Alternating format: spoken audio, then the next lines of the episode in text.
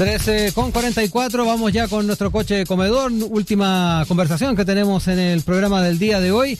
Eh, se espera que en la próxima semana comience a analizarse un tema que promete ser un nuevo tira y afloja entre el Ejecutivo y la coalición oficialista. Se trata del impuesto a las transacciones financieras, pero también conocido como impuesto Robin Hood o tasa Tobin, una tasa de 0,6% a ese ítem y que busca recaudar 2 mil millones de dólares. Es un tema que queremos empezar a conversar con eh, Patricio Gana, director de ACA eh, Contadores, contador auditor por la Universidad de Santiago, con postítulo en legislación tributaria también de nuestra casa de estudios. ¿Cómo estás, Patricio? Buenas tardes y gracias por estar con nosotros. Hola Rodrigo, muy buenas tardes y un gran saludo a todos los auditores. Bueno, lo primero, eh, llama la atención el nombre de partida, ¿ah? de este impuesto Robin Hood, uno al tiro se imagina el arco y la flecha y la historia de este, de este héroe, pero vamos un poco también al, detalle, ¿ah? eh, ¿por qué tiene este nombre? Y recordemos eh, además de, de, qué se trata, cuáles son las implicancias que tiene este, este, este impuesto del que estamos hablando. Claro, mira, eh, este este impuesto fue fue propuesto hace ya unos 30 años atrás. Ya, ah, tiene su tiempo. Sí, por un economista de apellido Tobin en Estados Unidos. Ah. Eh, y era y tenía como objetivo un poquito frenar las las especulaciones financieras principalmente y, monetarias, de divisas principalmente. Pero él mismo en diversas conferencias no le gustaba que se le llamara así, y, consideraba que se abusaba un poquito de su nombre, entonces alguien por ahí propuso, creo que fue en México hace unos años atrás, que le terminaron cambiando el nombre a tasa Robin Hood. Ya. Esa es un poquito la historia del nombre para que la gente sepa. Oye, eh, y, entrando también al, detalle, eh, me imagino que aquí, y a propósito del monto del que hablábamos, estos dos mil millones de dólares, eh, tiene que ver también con el monto que muchas de estas transacciones financieras tienen y que nos encontramos cada cierto tiempo y que nos dejan de repente espantados. Sí, mira, a mí me gusta la, la, tasa Tobin o el impuesto Robin Hood, a mí en lo personal me gusta, pero lo que lo que de repente me causa un poquito de ruido es que a veces tratamos por, por tratar de hacer cambios rápidos, nos, nos apresuramos y tomamos decisiones a veces que son equivocadas. Ya.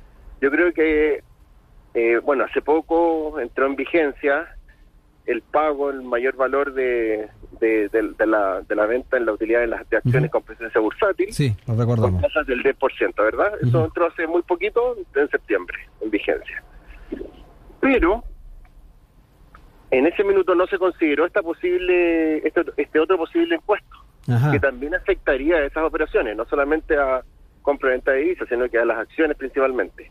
Entonces, terminaríamos sobrecargando de impuestos un área. Eso es un poquito lo que hace lo que hace ruido de todo esto. O sea, la convivencia de ambas normativas puede ser complicada.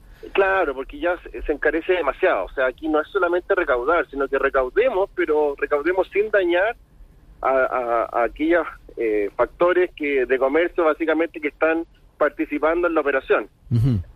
Entonces, cuando cuando ya cuando es mucho provoca un daño y ahí ya no me gusta tanto. Entonces, creo que como concepto general, no me gustan los cambios muchas veces que sean tan, tan rápidos porque no terminamos de madurar bien la idea. Claro. Eh, eh, Patricio, en ese sentido y, pensando en, lo que es eh, esta, este impuesto y en el, en el afán de también hacerlo en forma más pausada, con menos, un poquito más de tranquilidad, como decías tú, ¿cómo se podría entonces avanzar haciendo de que esta convivencia con otras normativas y particularmente en lo que tiene que ver con la que nos mencionaba recién, puede efectivamente tener un, un, un funcionamiento, una convivencia más armoniosa?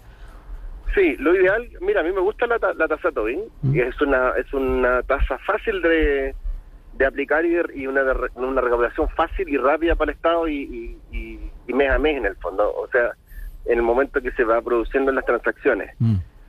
Eh, y por lo tanto termina siendo más eficiente que el 10% actual sobre las acciones y, e inversiones.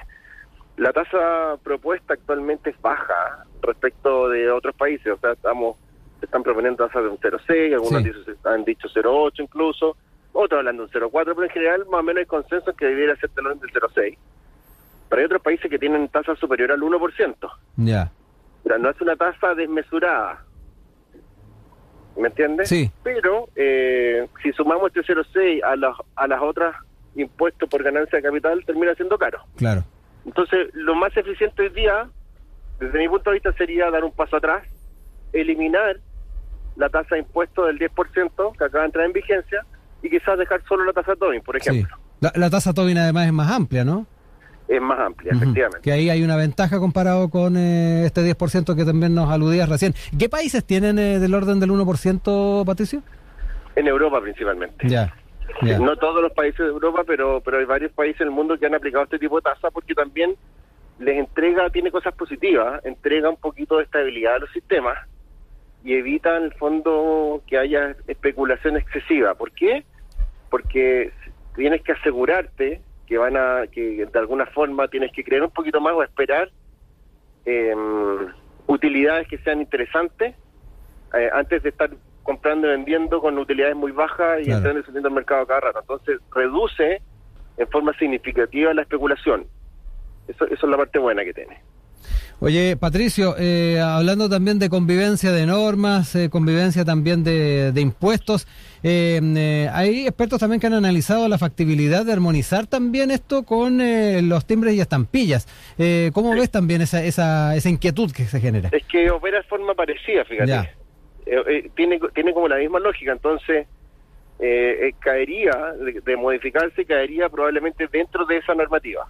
O sea, puede ser absorbida de, de, alguna manera si es que queremos ser también más sería, innovadores. sería una en... ampliación, sería una ampliación de lo que hoy día es el impuesto a timbre de estampilla. Ya. Básicamente. Y una modernización, porque me, esto de, de, de, los timbres y estampillas también tiene bastante tiempo en, no solamente en nuestra realidad, en sí, nuestro ordenamiento jurídico, día, sino que en todo el mundo. Sí, hoy día en todo caso el nombre suena como antiguo, pero la ley de timbre y estampillas se ha ido renovando el cuerpo, lo que está dentro, créeme uh -huh. que, que, se ha ido modernizando bastante en el tiempo. Ya.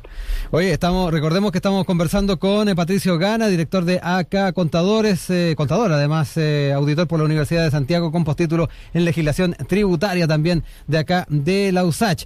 Eh, centremos también un poco en, en, en lo ya más político. ¿eh? La próxima semana debería comenzar a discutirse en la Comisión de Hacienda de la Cámara y en ese sentido también es importante cómo se van a ir dando la esta suerte de divergencias que de alguna manera se podrían observar a propósito del, de, del análisis que hacías tú recién y que trae además una, una, suerte de división incluso dentro del oficialismo, Patricio. Sí, sí. Eh, es que no es un tema fácil, mm. porque yo entiendo que todos quieren recaudar más, pero ahí las visiones se, se, empiezan se empiezan a chocar porque, claro, algunos seguro que van a tener alguna visión un poquito similar a lo que estoy comentando yo, que es probablemente generar quizás un un, un, un, un daño, una recaudación desmesurada en algún sector. Y eso también va provocando otros problemas en, en largo plazo. O sea, hay menos gente que va a estar dispuesta a invertir, eh, va generando otras otras otras dificultades. Uh -huh. Oye, Patricio, eh, también en el momento económico que estamos actualmente, eh, ¿cuán eh, importante o cuán atingente es eh, también avanzar en esta en esta legislación o en este impuesto?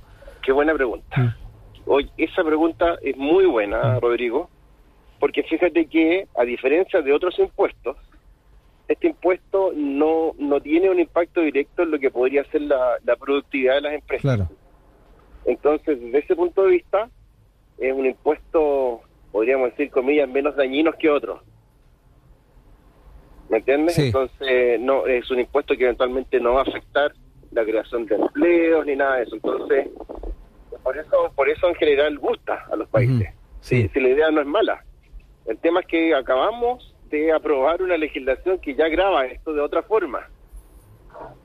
Entonces, lo lógico sería eliminar eh, esa, esa, esa, esa normativa que entró en vigencia hace poco y reemplazarla por esta que me parece más eficiente además. Eh, ¿Manejas eh, información, Patricio, si es que dentro también del, eh, del ámbito legislativo se está barajando esa opción? Eh, porque de verdad, a propósito de todos los lo antecedentes que nos entregaste y, y además el, el, el, las dificultades que podría acarrear, eh, es un, un, un ítem que hay que tomar en cuenta por parte de los parlamentarios. Así es. No, no tengo información ya. al respecto. de todas maneras... Eh, eh, en, nuestra oficina nosotros tenemos visitas, fíjate, de, de parlamentarios que, que, que, de vez en cuando nos, nos, visitan para pedirnos opinión respecto de, de, cómo es la normativa tributaria que se están discutiendo, porque muchas veces nos interesa justamente una visión que no sea tan partidista, sino que tratar de legislar lo mejor posible. Sí, ahí, ahí es fundamental también el tema de, asesorarse bien. Ah, tal como decías tú, de repente es importante, es relevante tener el, el evento político de por medio, pero eh, a la hora también de ir revisando los efectos eh, colaterales que podría tener, el, poder eh, asesorarse bien es fundamental, no solamente para el éxito de la, de la normativa, sino que también para los efectos que va a tener después. Es correcto, así es, muy importante. La, la asesoría siempre y, todos nosotros, y aquí también quizás nos pasamos incluso a otros ámbitos, a todos los que son emprendedores, en fin, eh, siempre es importante buscar eh, asesoría experta en cada uno mm. de, los ámbitos en los cuales estamos rodeados como, como emprendedores también. O, sea, incluso en el día a día, eh, cuando buscamos atención médica, buscamos al especialista en tal disciplina mm. y en temas de emprendimiento, de impuestos, de todo en temas de política de decisiones políticas, de decisiones país, siempre es importante escuchar la voz de expertos que tienen mejores opiniones. Exacto. No, no siempre se concibe de esa forma, Patricio, que eso también es importante eh, hacer ahí, subrayarlo. Patricio Gana, director de AK Contadores, ha estado con nosotros acá en Estación Central contándonos un poco respecto a este impuesto Robin Hood o tasa Tobin. Eh, va a ser interesante seguir la discusión parlamentaria, así que en su momento te estaremos convocando nuevamente, Patricio, para ir revisando cómo también lo toman desde la perspectiva del eh, trámite legislativo. Que estés muy bien. Con ¿ah? mucho gusto, Rodrigo, que estés muy bien. Chao. Un abrazo, chao.